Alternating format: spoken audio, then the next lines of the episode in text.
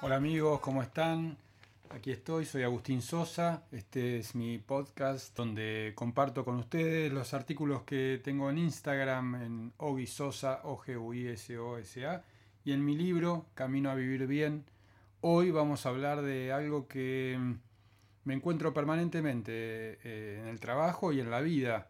Personas que están atadas a algo que sucedió, algo que pasó en el pasado que la llena o de resentimiento o de remordimiento, pero que genera una cantidad de pensamientos de algo que sucedió quizás hace mucho tiempo y que no podemos atravesar, traspasar, para poder vivir mejor el día a día, el presente.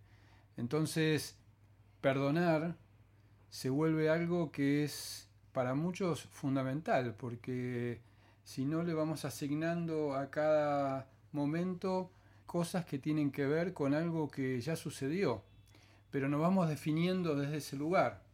Entonces ahí es donde perdonar empieza a ser algo trascendente para poder alcanzar en nuestra vida.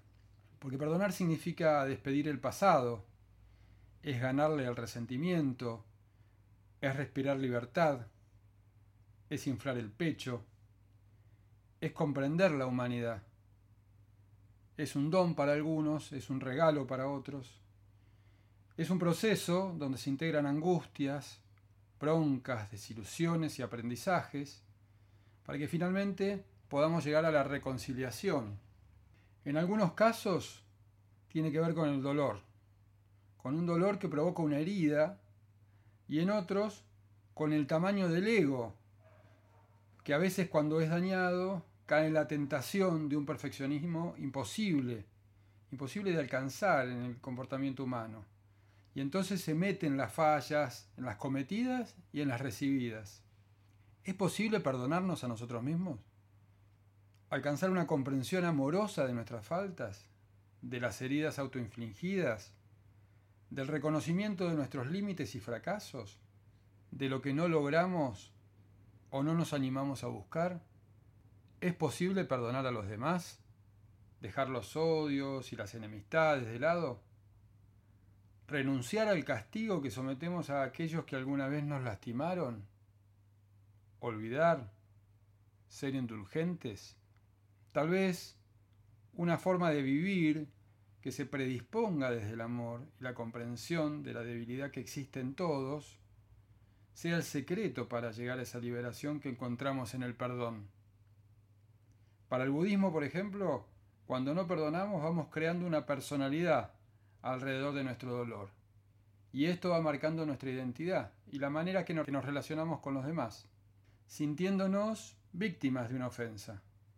Los judíos, por ejemplo, conmemoran el Yom Kippur, el día del perdón y el, arrepentimiento sincero. Es una oportunidad para superar el rencor y comenzar de cero.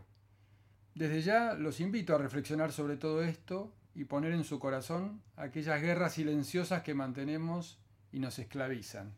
Realmente es un tema que en años de trabajo y de vida he visto que para muchas personas es algo que si lo pudiesen alcanzar realmente los llevaría a tener una vida plena, íntegra, relajada, a poder vivir bien, a poder disfrutar más de las alegrías, a, no tocar ese límite que nos genera en nuestro corazón el mantener una deuda con el pasado. Les dejo un abrazo y nos vemos en el próximo podcast.